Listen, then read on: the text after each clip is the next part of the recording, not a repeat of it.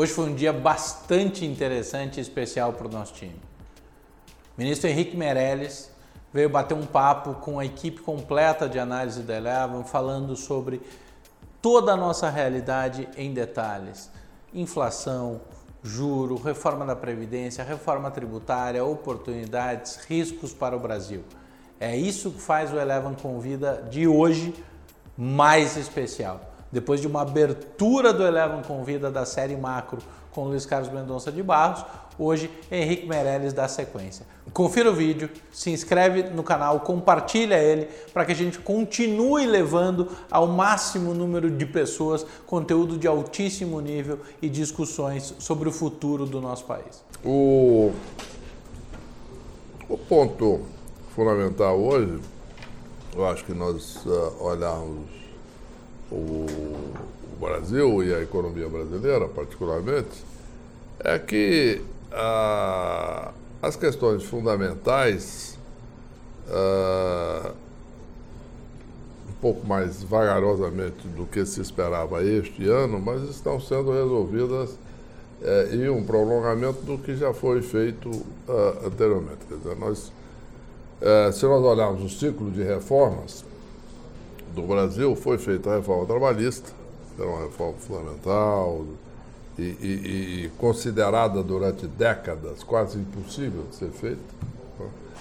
Posteriormente, algo que é pouco divulgado, etc., mas é muito relevante, de fato, no dia a dia do governo, que é a lei de governança de estatais, que é fundamental, que estabelece toda uma série de exigências para as pessoas serem, de fato, dirigentes de estatais. Está mudando gradualmente as, as estatais de uma forma uh, não muito uh, visível na imprensa, porque a imprensa, evidentemente, procura movimentos dramáticos. Tudo aquilo que é gradual, que vai acontecer naturalmente. É não tem graça, né? Não tem, não tem muita coisa. E, e não tem escândalo também, para poder fazer um barulho e tal. Então, é, mas isso está acontecendo. Né? Gradualmente, a profissionalização das estatais está ocorrendo. Isso.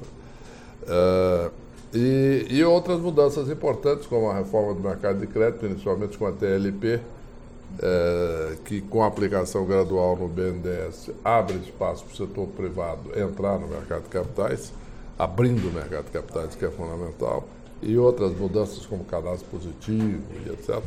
E tudo isso junto pode haver uma mudança muito grande no, no, no setor de crédito brasileiro. Abertura gradual para o mercado das fin, para as fintechs, né, que o Banco Central começa, de fato, a regular e aprovar a, a entrada das fintechs no, no mercado. Uh, tudo isso é uma mudança gradual que, evidentemente, com uma coisa muito importante, que um projeto foi apresentado uh, no início de 17, não foi aprovado por um acidente, ah, lá aquela questão lá do, da acusação, então o presidente Michel Temer, etc. E, e com isso, o fato é que eh, agora está indo a Previdência, né? Eh, que era uma questão de tempo. Iria cedo ou tarde. Muito bem. Então, os fundamentos do país, eh, principalmente agora com a reforma da Previdência, mas mesmo antes da reforma da Previdência, com o teto de gastos, porque o teto de gastos, ele está ele, ele tá sendo discutido agora, etc. Tal. Mas o teto de gastos foi fundamental e continua sendo fundamental ainda para o país é, e para as finanças é, públicas. Né? Ah, o, o teto de gastos é o que deu um tempo para a aprovação da reforma da Previdência. E mesmo assim, nos primeiros anos da Previdência, depois da aprovação da Previdência, ele é muito importante, porque essa reforma da Previdência vai ter impacto mais à frente.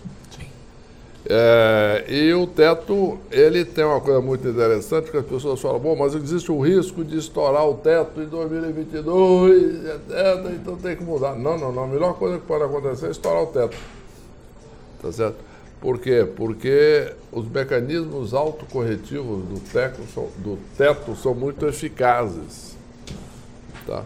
Ah, por exemplo, ele congela em termos nominais salários, proíbe aumento de salários ele proíbe aumento de cargos, proíbe a criação de cargos comissionados, ele, ele, ele permite, no limite até, é, diminuição dos salários.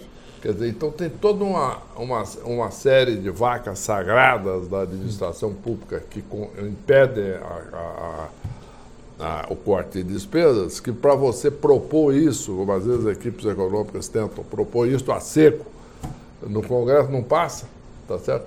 Mas o problema é que tudo isso passou no teto. Os deputados deram, os senadores deram uma distraída ali, de porque ah, só se quebrar o teto e tal. Bom, o resumo é que as regras de quebra do teto são rigorosíssimas, rigorosíssimas e extremamente eficazes.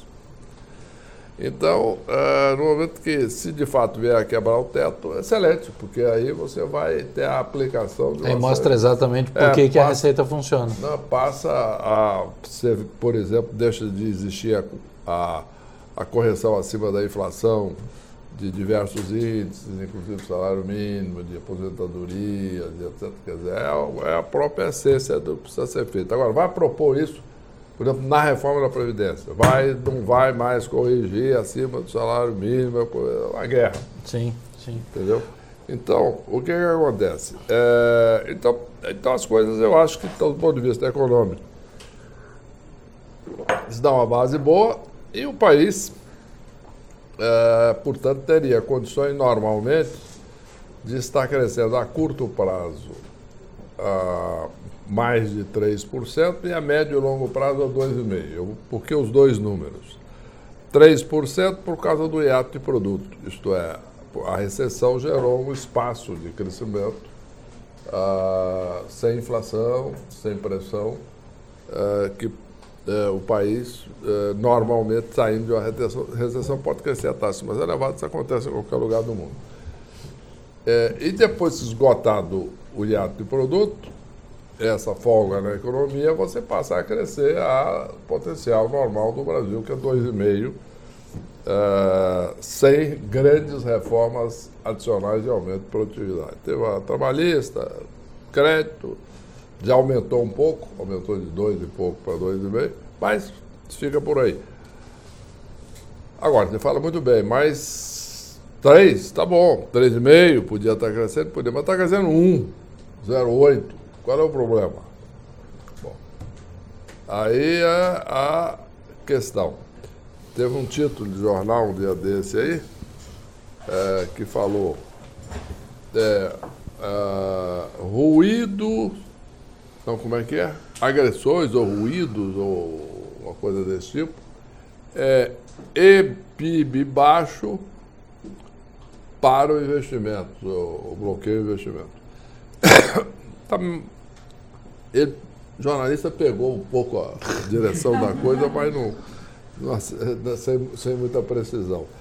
É, o problema todo é exatamente no momento em que você tem essa confusão toda do governo, de discussão, de briga, de rolo, de pai, disso e daquilo, isso é, impede o aumento da confiança.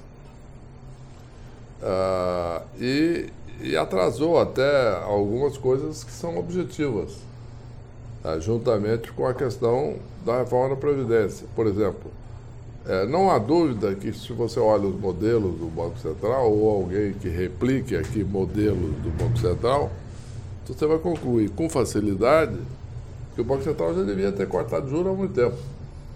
Certo? Mas por que, que não cortou?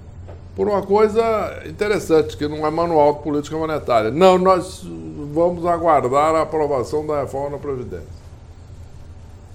Interessante isso. Eu nunca vi uma. uma, uma é, é, é, é assim, você olha fala, é, faz sentido. Né? Assim, olhando para quem está vivendo no Brasil hoje, fala, é, faz sentido, porque a reforma da Previdência de fato é muito importante. Agora, não é um, um, uma justificativa clássica para a política monetária. No seguinte aspecto, tá bom, se a reforma da Previdência não fosse aprovada, qual seria o efeito? Ah, bom, o efeito seria menos confiança ah, e menos crescimento. Ah, aí tem que cortar mais, certo? Tá. Aí, ah, então, eu já, eu tentei, eu tentei não, discutir com eles lá e tal. é, para ver exatamente qual é. O raciocínio é um raciocínio, também tem, tem, tem a sua lógica. Quer dizer, é de que se não fosse aprovada a Previdência, o risco podia aumentar muito. É, e daí? É, mas poderia aumentar a taxa neutra. Que ninguém sabe qual é hoje também. Então, aumentando muito a taxa neutra, uma taxa que você está colocando hoje é, neutra, ela poderia ficar altamente expansionista se a neutra sobe. É, é uma hipótese. Agora, é, pode acontecer, mas aí nada impediria também que aí você ajustasse a taxa de juros. Tá certo? Se isso vier a acontecer. Se. Mas, de qualquer maneira, o Banco Central, tudo bem, é, resolveu ser prudente. Tá bom.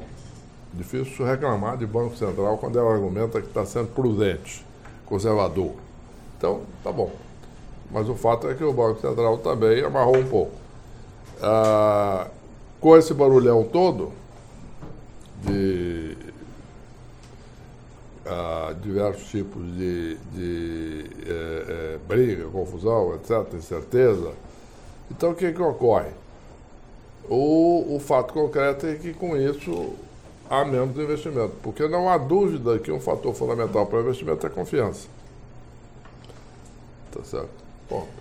Bom. ministro, desculpa interromper, mas só para aproveitar esse gancho, a gente tem é, dois aspectos aqui que a gente gostaria de, de.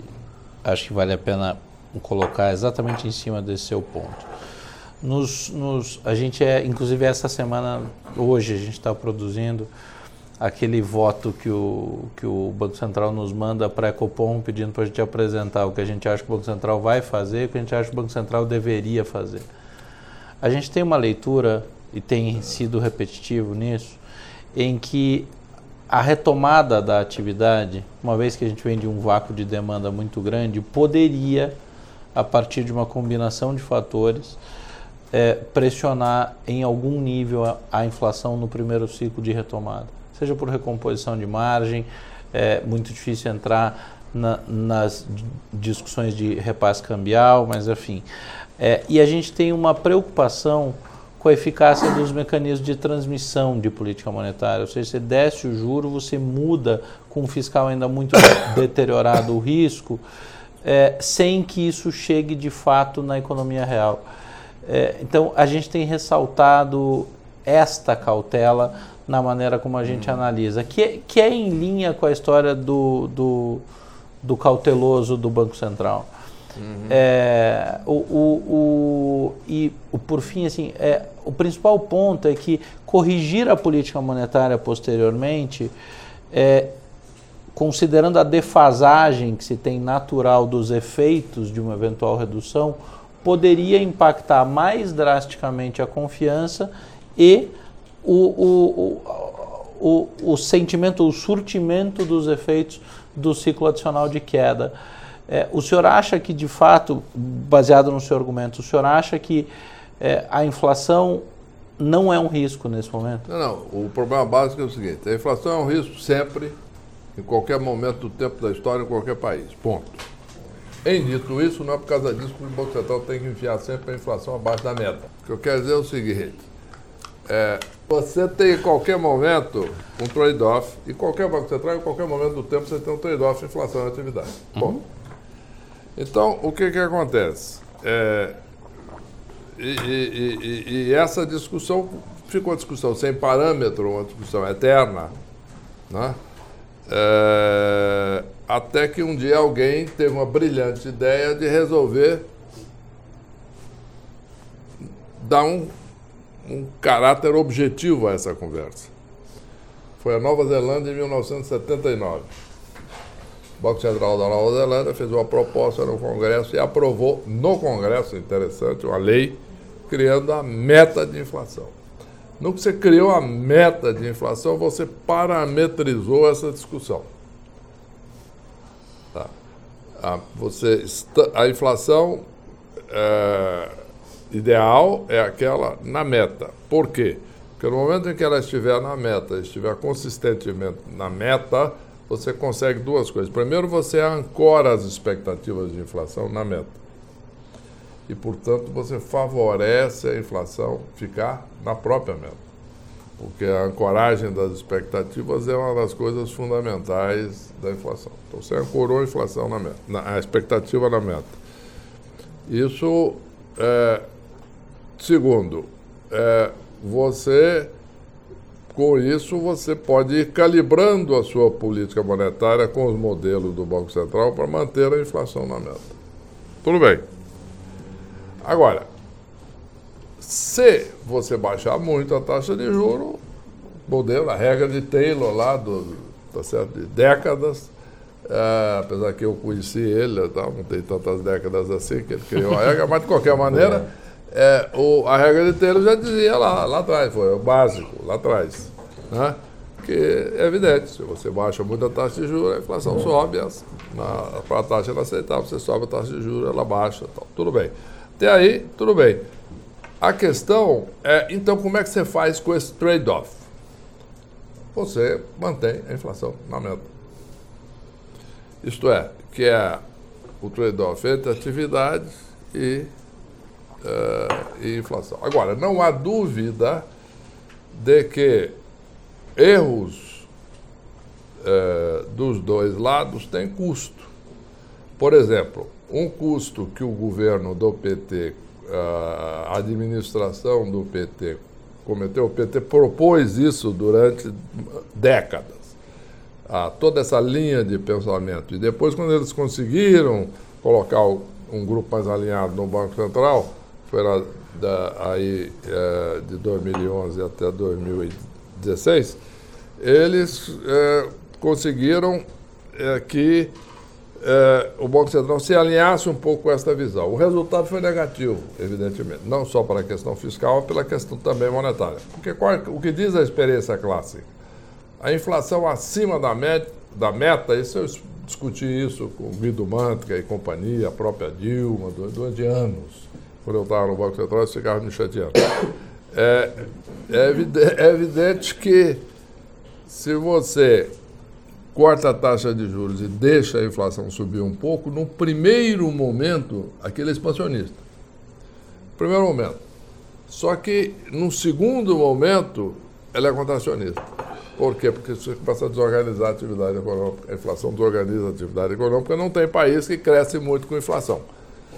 Se, se crescesse muito com inflação, o Brasil da década de 80 ia ser Sim. uma potência mundial. Exato. Tá certo? Exato com inflação de 2 mil por cento ao ano. Na realidade era o contrário, o crescimento era muito baixo. É, então, o que é que acontece? É verdade, portanto, que é, a inflação subindo ela é negativa. Sim. Por outro lado, quando a inflação está muito uh, abaixo da meta, o que significa que você está mantendo uma política monetária mais contracionista do que o seria necessário, você também tem um prejuízo de atividade. Tá certo? Porque você está com uma, uma política monetária mais contracionista do que é necessário. A não ser que você tivesse uma meta, de fato, e dizer, não, a meta não é a meta, a meta é menor do que a meta. Bom, aí é outra história. Que, aliás, alguém já tentou fal falar sobre adaptação de meta é, e não é, deu muito certo. Exatamente. Então, então, a meta é uma coisa muito, muito bem pensada, discutida. O ILA, por exemplo, propôs, e, e, e lá no Conselho Monetário nós aprovamos, baixar a meta que era 4,5 para 4,25, depois para 4. Agora, não sei se vão continuar baixando. Ela vai até 3,5, né? É. Já está definido. O normal para um país com as características econômicas do Brasil seria 3 no final uhum. desse processo, que é o que tem o Chile, etc. É, países assim. Ah, evidentemente, agora, evidentemente que na Europa, nos Estados Unidos, é 2. Estados Unidos não tem meta formal. Ah, o Banco Central Europeu, mais ou menos. Não gosta de falar, mas tem. É, eles tinham antes que eles diziam abaixo de dois, depois eles mudaram para falar até dois.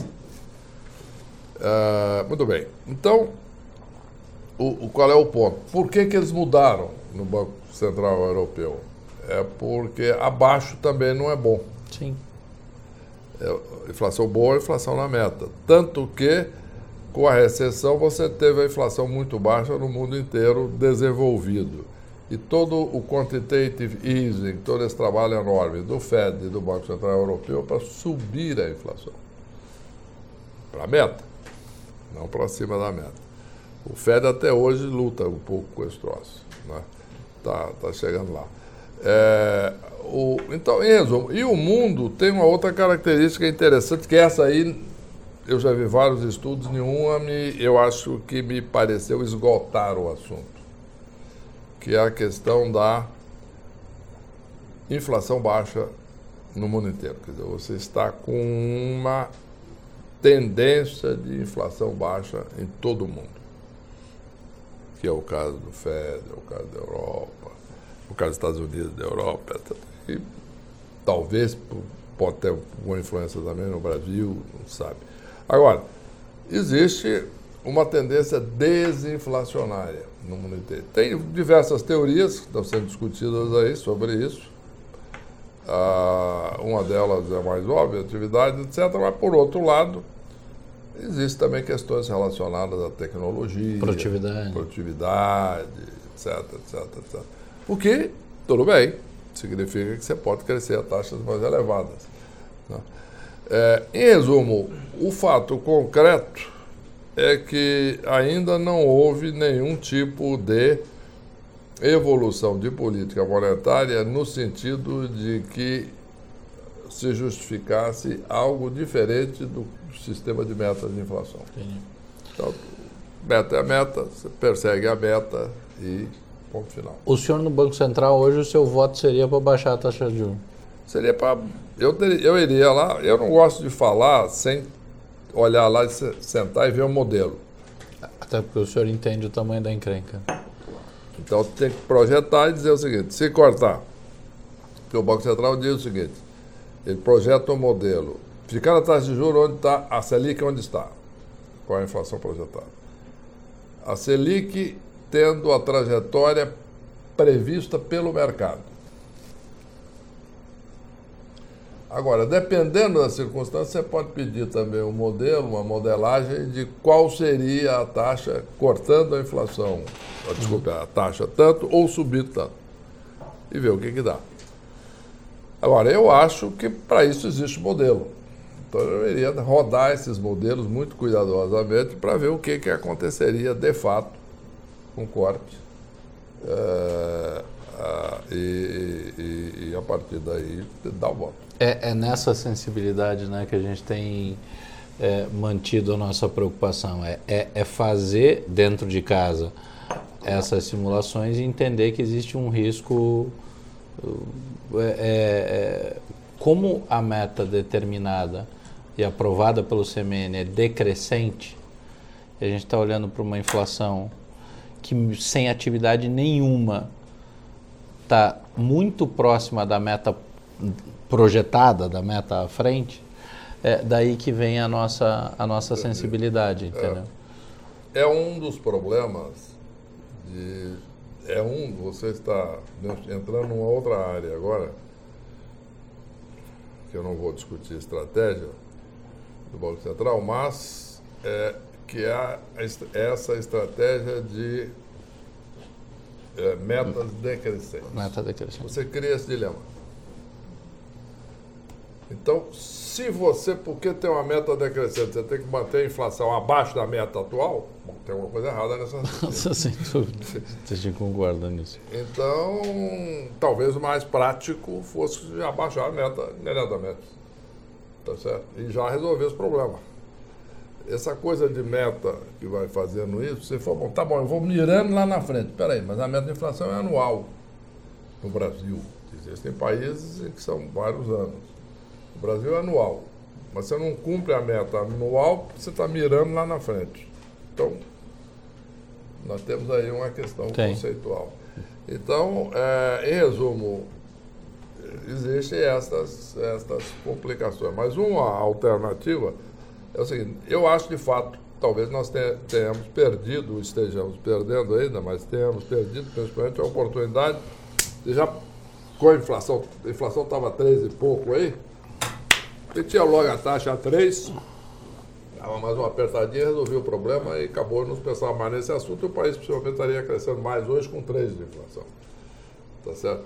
Porque aí você já colocava na meta e, e não precisava estar tá mirando sempre à frente com inflação abaixo da meta para cá. Mas o fato é que é, é, onde estamos e eu mencionei isso apenas como um dos fatores. Mas existe um fator fundamental na atividade é, que acaba influenciando o próprio Banco Central é, e que influencia diretamente os investidores, que é a confiança. Sim. Não há dúvida. Confiança é fundamental. Quer dizer, você. Porque você fala, confiança é uma coisa subjetiva. Não, não é não. Confiança, um nome pode ser muito amplo, mas confiança é o quê? Ah, você está numa empresa, vamos supor. Qual é a, a sua previsão de atividade para 2020? Você precisa de confiança. Não, eu vou, tô, minha previsão é que o Brasil vai crescer 2%. Você vai investir baseado no impacto no seu mercado deste crescimento. Ah, não, eu acho que o Brasil vai, vai crescer os três. O seu investimento já vai ser diferente. É, acho que vai crescer menos. Bom, então, afeta. Eu vou te dar um exemplo. É, nós já fizemos é, um, um acompanhamento, um, um, uma correlação entre duas curvas. É interessante ver isso, Guilherme. É, o Fábio Katsuki fez isso lá na, na, na, no Ministério da Fazenda, na época que eu pedi para ele. Mas aí, a, a, conclusão é impressionante. Você tem a curva de confiança de empresários e consumidores e a curva de PIB, de atividade econômica. Tem uma defasagem aí que varia um pouco, seis meses, um pouco mais, nove meses. Né? Agora, se você traz a Nossa, curva, as duas curvas, se você tira a defasagem da curva e, e, e, e, e sobrepõe. sobrepõe uma opção. É, é impressionante a. É. É, uma das apresentações macro que eu, que eu mais faço, a gente construiu exatamente em cima desse conceito, é, né, Tomás? Exato. Exato. Então, o que, que acontece? A confiança. Agora, Confiança, fala, bom, e aí, com esse negócio de confiança. Bom, confiança é, é, é, é uma coisa que tem um componente subjetivo e tem um componente objetivo. Eu, normalmente, tive experiências boas com confiança, certo? Ah, por exemplo, se você pegar a, a curva de confiança, vocês devem ter ela aí, se você vir aí de 2011 até 2016, ela estava caindo. Muito bem. 2016, por acaso ou não, no momento que nós entramos lá na, no governo, eu entrei no Ministério da Fazenda, então a curva começou a inverter. De confiança em atividades só para o final do ano. É, então fez isso. Agora você fala, bom, então é fácil né, negócio de confiança. Vai lá, tá, pega um cara que desperta a confiança, ele vai lá, assume tal, confiança sobe, está tudo certo. Não, peraí. Confiança é o seguinte, você confia que uma determinada equipe, um determinado governo, um determinado governante ou dirigente estatal vai fazer algo. E, portanto, você aumenta a sua confiança. Agora, pressupõe que vai fazer. Se não fizer. Você tem a volta disso. A confiança cai. Tá certo? E, e, é um dos, um dos problemas que nós estamos tendo agora. Quer dizer, quando entrou esse governo, não há dúvida que a confiança subiu e depois porque ela começou a ficar muito, muito, muito controversa e não só no barulho político e discussão e essas discussões da, da, do presidente, mas também por os objetivos mesmo, né, de, de, de, de fazer as coisas e entregar resultado concreto, entregar medidas concretas. Ministro, não quero deixar de, de te ouvir em relação ao mundo, guerra comercial, essa, essa essa briga de, de, de, gigantes, essa mudança de tendência de, um, de uma economia que globalizou, fronteiras foram se abrindo para o caminho reverso?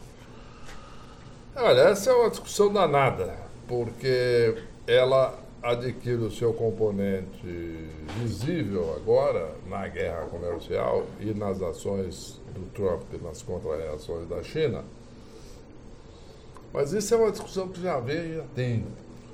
Entendeu? Eu já participei, eu me lembro que o primeiro seminário mais profundo assim, a esse respeito, eu participei em Davos, já tem vários anos. E, e, e tinham lá, eu me lembro que tinha o Larry Summers, tinha o, um camarada do Fed americano na época, tinha, tinha gente muito boa. É, os europeus bons também. Estava é, lá o, o, o, o, Weber lá, do, do Bundesbank na época, hoje setor privado, mas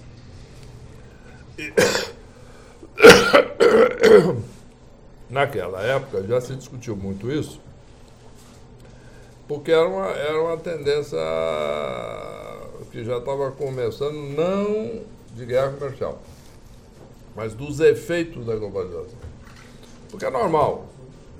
E eu próprio levantei um argumento lá, que é o seguinte, o, o, o problema todo é o seguinte, é o, é que é, por exemplo, o eleitorado do Trump. O operário lá, blue collar do meio oeste americano que está perdendo seu emprego por causa da globalização.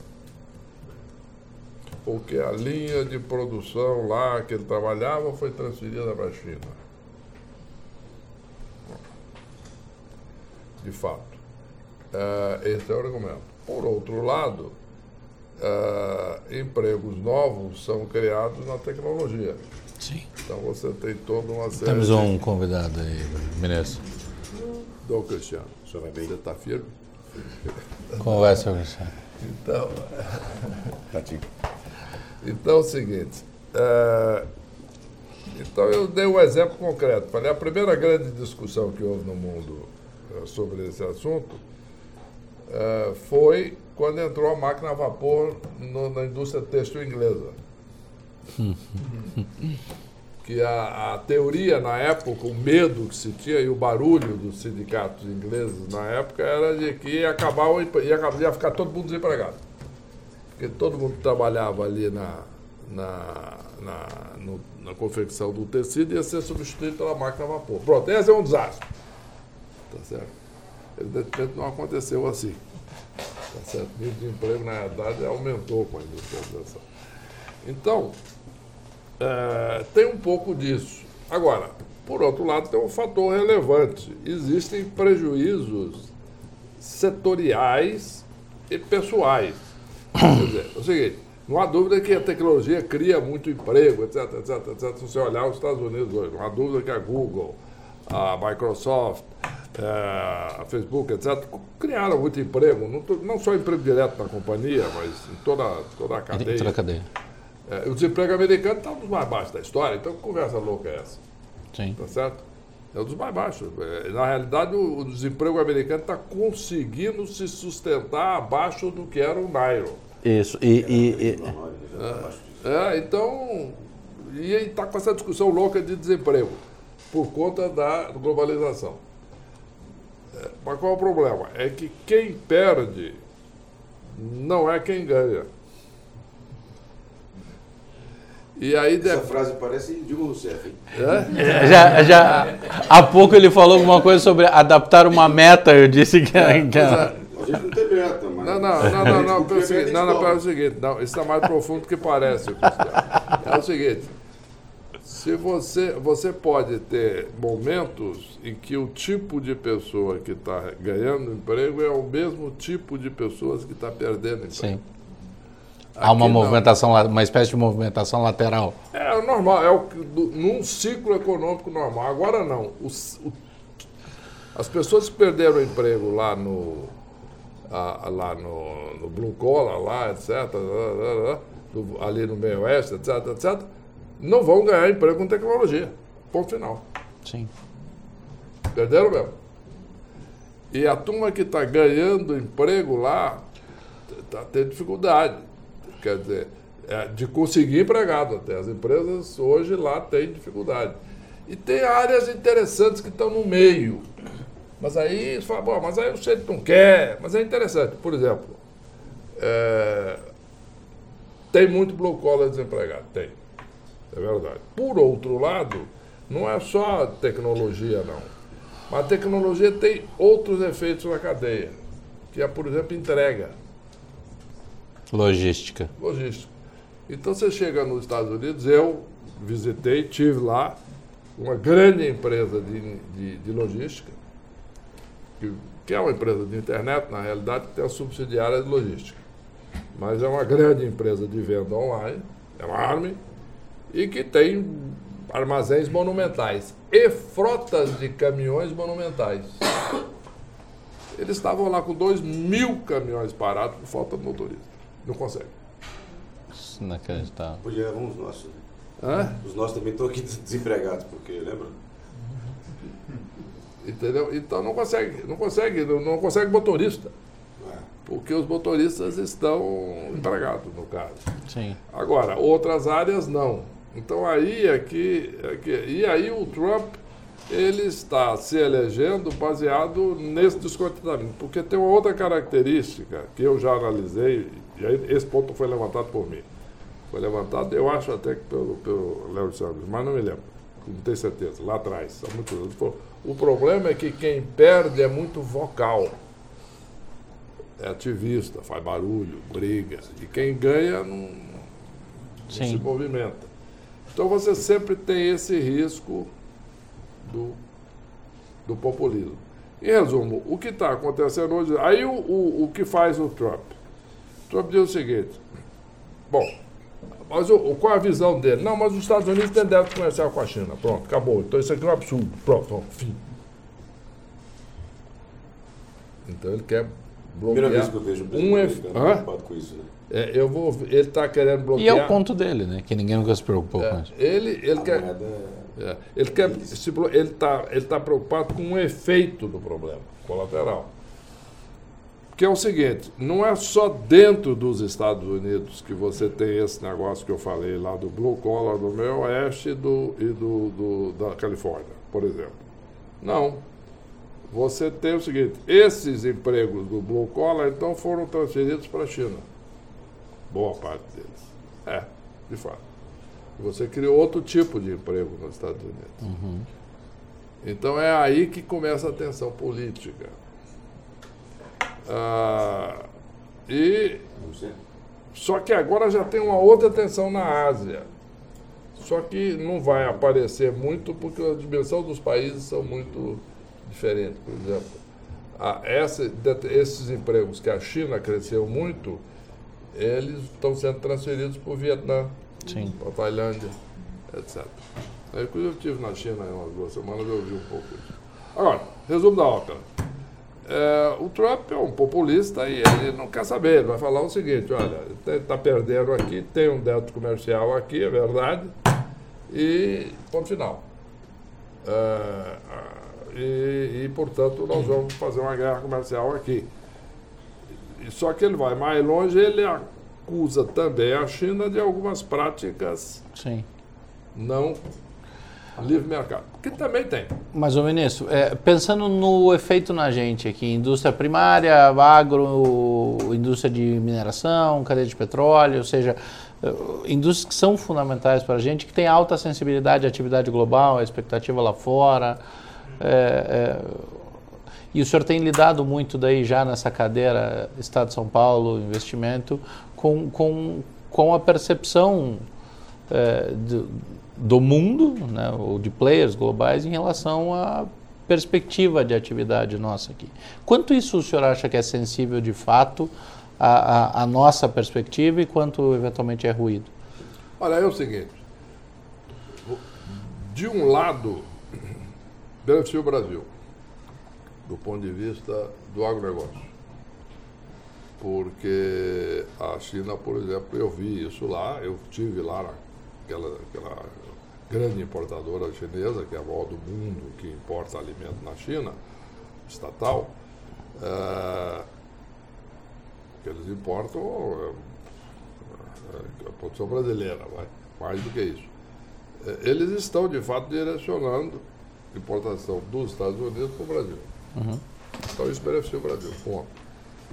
Ah, tem oportunidades enormes para o Brasil. Algumas já imediatas, objetivas, soja, etc. Mas tem outras que eles próprios não estavam alerta lá, foi feito um bom trabalho, com, uh, conduzido pelo governo, mas o, o setor privado está conduzindo o trabalho, seguindo, e abre uma oportunidade enorme em etanol. Uhum. Aí é um projeto, é uma coisa mais que é a China colocar 10% de, no combustível de etanol. Bom, aí é brutal. São 250 milhões de veículos. E qual é o incentivo que a China teria para isso? Ah, seria preço. Preço. E poluição. Poluição, né?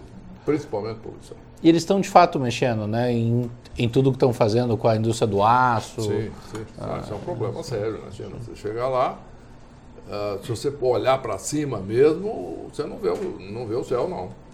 É, é, é cinza. Beijing, Xangai, etc. Você lembra Cubatão era assim, né? É. Não é, não é escuro, como já foi. Não, eu já peguei a China pior. Eu já peguei a China, você com dificuldade de ver o outro lado da rua. Nossa. Há, há, há tempos atrás, há vários anos atrás, eu já peguei a China com muita gente aí de na máscara, rua, na de rua. máscara. Agora melhorou.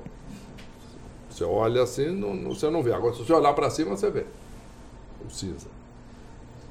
Tá. Então, é, então eles estão preocupados com isso, sim. Porque começa a ter reflexo, de fato, na produtividade, na saúde. Sim. E aí, para a gente, pode ser exponencial, né? É exponencial. Resumo, desse ponto de Oi? vista é bom. Agora, o que, que é ruim? Desculpe, só antes, para completar a sua pergunta. A questão da atividade econômica mundial, isso sim, porque na medida que a guerra comercial diminui a atividade econômica, gera incerteza, isso prejudica a atividade econômica geral, o nível de confiança no mundo inteiro, e isso afeta negativamente o Brasil. Entendeu? Então você tem aí, do ponto de vista do Brasil. Ministro, essa, essa guerra comercial tem. É, a impressão que eu tenho que ter limite, né? Porque é o seguinte, quando, quando começar a bater na inflação americana, aí a coisa já começa a complicar. A inflação é uma coisa que não existe nos Estados Unidos há uns, sei lá, 20 anos. E mais de 20 anos, né? E, é, e a outra coisa é o seguinte, a China é o maior credor dos Estados Unidos. 4 trilhões né, de dólares. É. Ou seja, você vai tratar o seu, o seu credor dessa forma? É. É, mas aí também é, é, é, é, um, é, um, é, um, é um blind é, um blind threat, assim, né? Você não vai, a China não vai desovar. Claro que não. É, é, porque é o, é, o, é o patrimônio dela, é fiscal mesmo, fiscal. Mesmo. Porque ela não quer desvalorizar o próprio patrimônio. É, exato. Claro. É, é, um cataclismo. Por isso que eu acho que tem limite na ação dos Estados Unidos. É, o que dizem por aí é o seguinte, que na verdade a guerra comercial nada mais é do que uma guerra tecnológica, né? porque a China, de fato, que é curioso. Né? Isso, o doutor tem uma pergunta. Não, voltando ao Brasil aqui sobre reforma tributária, como o senhor vê a situação dos estados ali, eles perdem o poder de barganha com a simplificação do, do, dos impostos, né? Como é que o senhor vê essa negociação e o que está ali na frente de São Paulo? Bom, primeiro vamos... Informação. Hã? Informação, vamos lá. É o seguinte, bom, primeiro vamos descrever a situação. O que, que nós temos lá?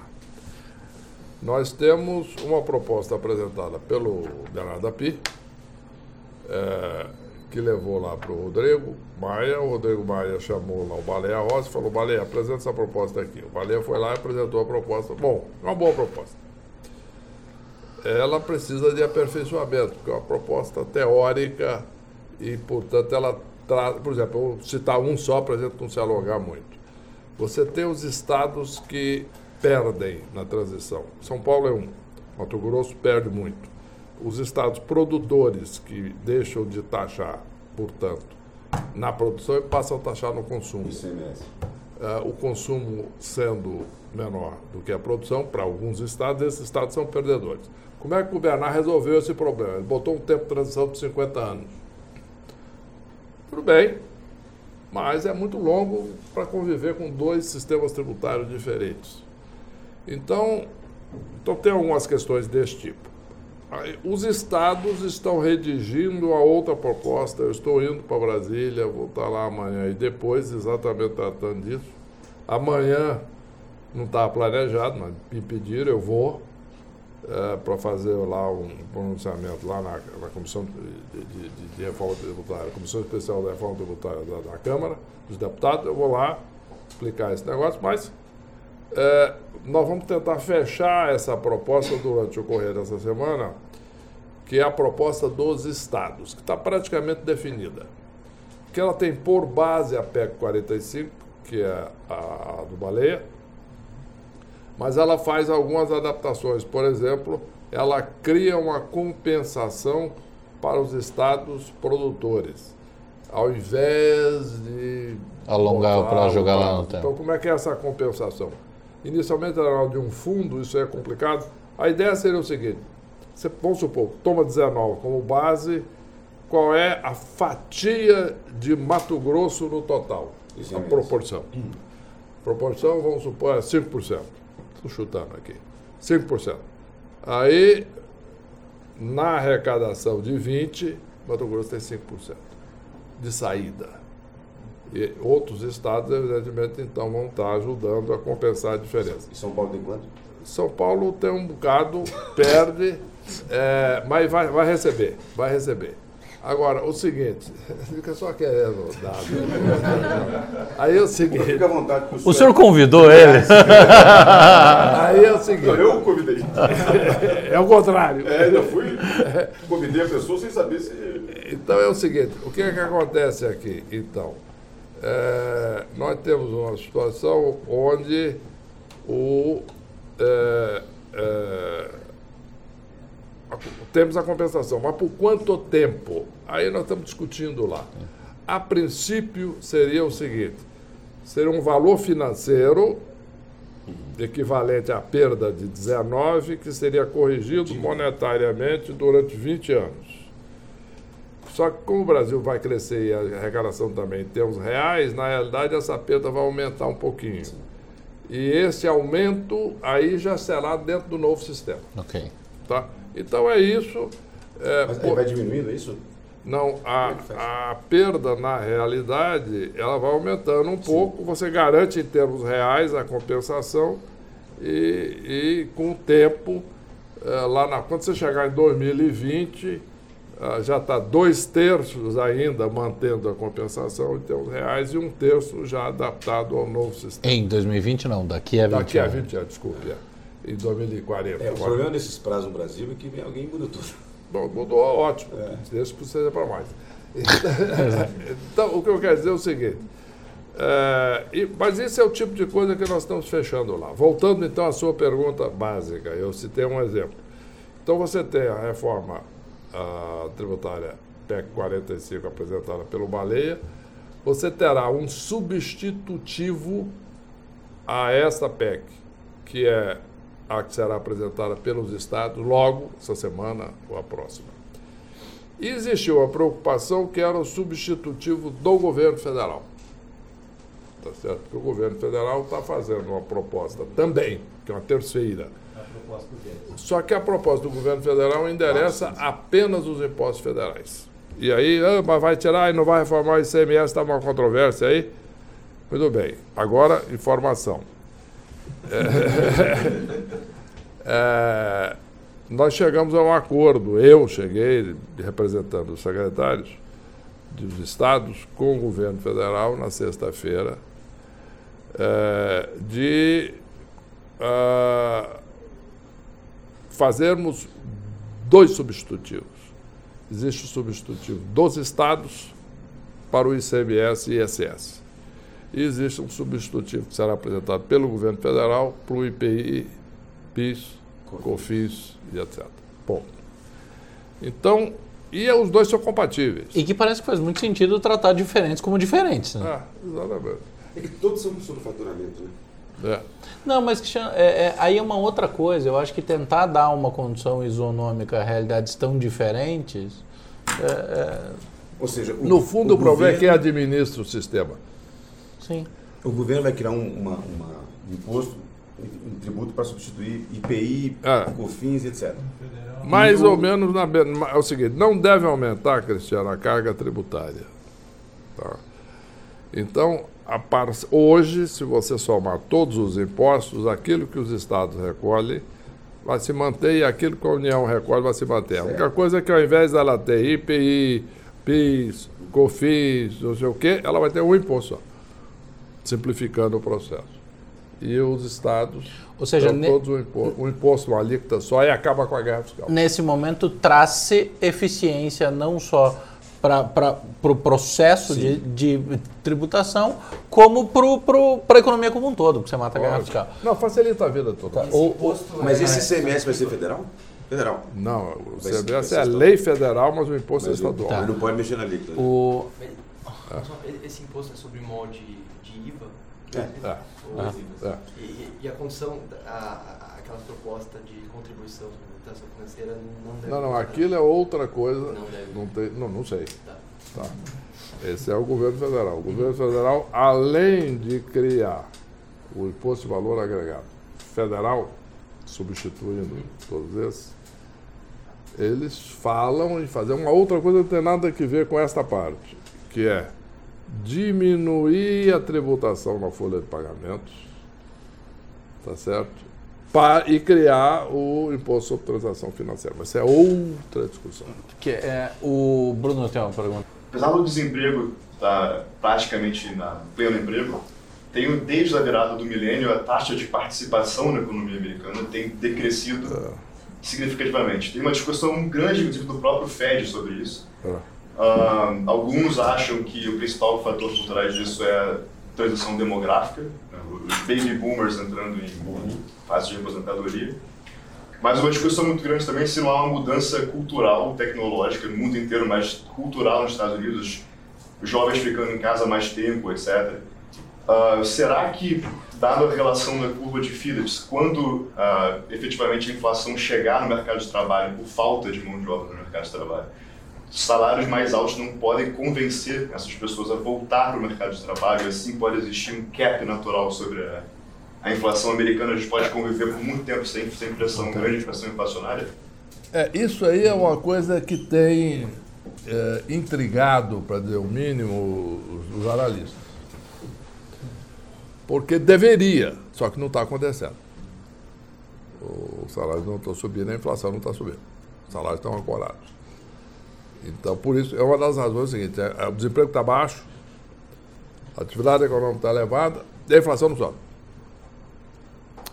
É, então, aí existe toda essa discussão de te- tecnologia, de empreendedor individual, etc, etc. Agora, é, por enquanto está todo mundo aguardando isso que já devia ter acontecido, se a história, segundo a experiência histórica, de, de ter pressão de salário, mas não está tendo, objetivamente. Agora, até que ponto isso é permanente ou não? Porque esse tipo de coisa, quando você tem uma mudança estrutural, é difícil ah, mover. Por exemplo, existia um, agora nós estamos com esse fenômeno, mas teve um fenômeno anterior, pré-2007. De 90 e pouco, 97, um pouco antes, um pouco mais até.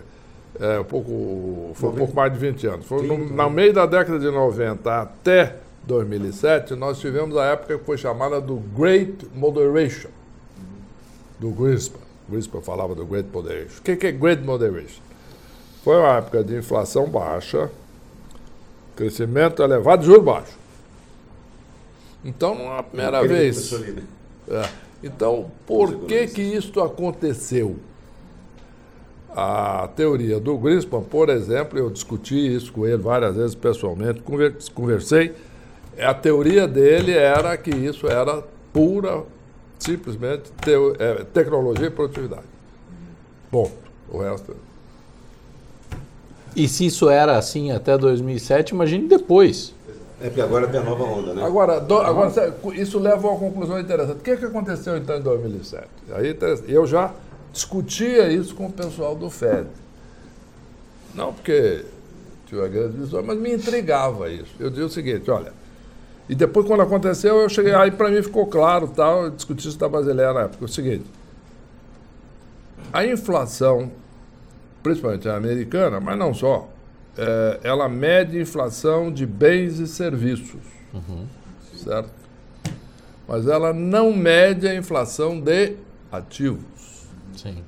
Então, a política monetária clássica não reage ao aumento de preço de ativos. Então, o que, que aconteceu? Você tinha a economia americana superaquecida, de fato overheated, mas a entrada maciça de bens manufaturados da China deflacionava a economia americana. E mantinha, mantinha um preço de bens e serviços médio baixo, porque os chineses estavam para sempre mais para baixo. Então o que acontece? Só que os ativos estavam subindo muito, explodiram. Sim. Deu bolha. Então, esse tipo de coisa que é difícil prever. E como você diz, na época já dizia, de novo, o bolha é quase impossível de você prever. Então, tudo bem. Mas a economia americana é impressionante, porque quando eu desci lá, morei lá três anos e meio, em março de 2000, estourou a bolha da internet. Naquele ano, a economia americana cresceu 4%. Nasdaq caiu de 6 para 2, ou seja, era uma tragédia. Não, queimou riqueza, Sim. basicamente. E não afetou, é impressionante, não afetou o ciclo econômico assim de maneira... E no ano seguinte, eles tiveram dificuldade, o NBR lá teve dificuldade para decretar inflação ou recessão. Ô, Cris, mas é, uma das coisas que a gente discute muito aqui é exatamente os efeitos de, de- de- dessa mu- mudança brutal do próprio mercado. Foi objeto do, do artigo que a gente publicou no Valor sobre inversão de curva de juros, em que você tem uma liquidez colossal no mundo, mudando a dinâmica do próprio ciclo econômico Sim. que acho que isso está pouco refletido aí, né? É, o, o, o- eu tive num, num- dentro do Banco Central aqui com, com o Mark Spiegel, é, que eu acho um dos, um, um dos mais legais, um dos mais brilhantes dos, dos, dos caras do Fed. É, e ele diz o seguinte, que quando falam em, em reverse QE, né, em modelar a reversão do quantitative easing, é, a, a frase dele foi assim, é, they don't have a clue de para onde isso vai. É isso mesmo. Tem muita coisa. É isso mesmo. Sabesp privatiza quando? Ah, essa é informação privilegiada. Não, a ideia é o seguinte. ah, vamos por partes. Existe uma lei, a lei do saneamento, está em tramitação no Congresso. Essa lei pode viabilizar a privatização ou não. Vamos supor, você fala, tipo o quê? Vamos supor que a lei determine que todos os contratos, programas atual da Sabesp com os municípios sejam não só mantidos, mas prorrogados por 30 anos. Bom, acabou. Não dá para privatizar uma situação desse tipo. Vamos supor que todos os municípios com quem tem o contrato programa tenham que concordar e indenizar, não sei o quê, papapá. Também não viram. Também não voa. É, ou voa, porque aí você pega São Paulo e o ABC, é mais de 50% da Sabesp. Então, aí, bom, o que, que a Prefeitura de São Paulo vai fazer exatamente? Aí vai ter esse tipo de coisa. Agora, resumo da ópera. Dependendo de tudo isso, pode ser que seja viável a privatização. Se for, será privatizado. E aí vai entrar um dinheirinho bom no caixa do governo de São E, Paulo. e aí já tem um modelo para isso? Um estratégico ou vai para o mercado? Não vai para o mercado. Vai para o mercado. do Agora, porque mercado. o problema é o seguinte: ah, nós já pensamos, já conversamos com diversos bancos de investimento que vão lá. Eh, o problema é o seguinte: como é que você vai fazer um modelo se você não tem um marco regulatório? Então você tem que ter um marco, você tem que ter alguns pressupostos de marco Mas não regulatório. está nessa MP? Nesse projeto de lei que já então isso virou. vai mudando, e aí tem uma série de emendas. Tinha a MP, aí teve o parecer do Tasso, que era bem diferente. Bom, melhor. Aí o parecer do Tasso deu base a, a Mas o projeto de ministro, lei. aí deram, um os de estados emenda. deram as costas para o parecer do Tasso aos 40 do segundo tempo, naquela semana fatídica. Não, dizer, não, su- não, sumiu o apoio naquela Não semana. generalize. Estados, Ele é im- aquele ministro, não, estados importantes deram as costas para aquilo. É, não, é o seguinte, a, não, a maioria dos estados, estados deu as costas. O que interessa é o seguinte, o que interessa lá no Senado é o número, não é a importância. Sim. E cada estado, no Senado, independente do número de eleitores, tem três senadores. Sim. Então a maioria dos estados era contra. E é contra. Se você pegar por número de estados. Sim. Por quê? Porque a estatal é importante lá para o governo de um estado pequeno. Importante politicamente. Sim. PPP. E tem muito pouca gente interessada também na privatização. A companhia não vai investir lá, no estado que não tem. Então, tem, nesses estados tem pouco movimento favorável à privatização e muito movimento favorável contra. Então a maioria desses estados caíram em cima. Eu conversei, estive lá na véspera da votação, tive contato, o Kelman estava lá, que era ajudando a assessorar ele, e etc. Ele falou, está difícil, está muito difícil, está muito duro, porque a maioria dos estados de fato está contra mesmo e está bombardeando aqui ferozmente. Agora, tem alguns estados um pouco mais importantes também contra, sim. Uh, Minas, PT, Bahia, PT. Uh, Na época. Uh, então tem, tem. Agora São Paulo é favorável, evidente. Uh, Rio Grande do Sul também. mas. Ministro. Não, Minas agora não, desculpa, Minas mudou. Minas mudou? Mudou, mudou um pouco. O, ministro, em nome do meu time, da empresa e de tudo mais, só posso agradecer a sua disponibilidade e gentileza. Muito obrigado, muito obrigado mesmo. Obrigado, hein? Um grande obrigado abraço, Paulo Menezes.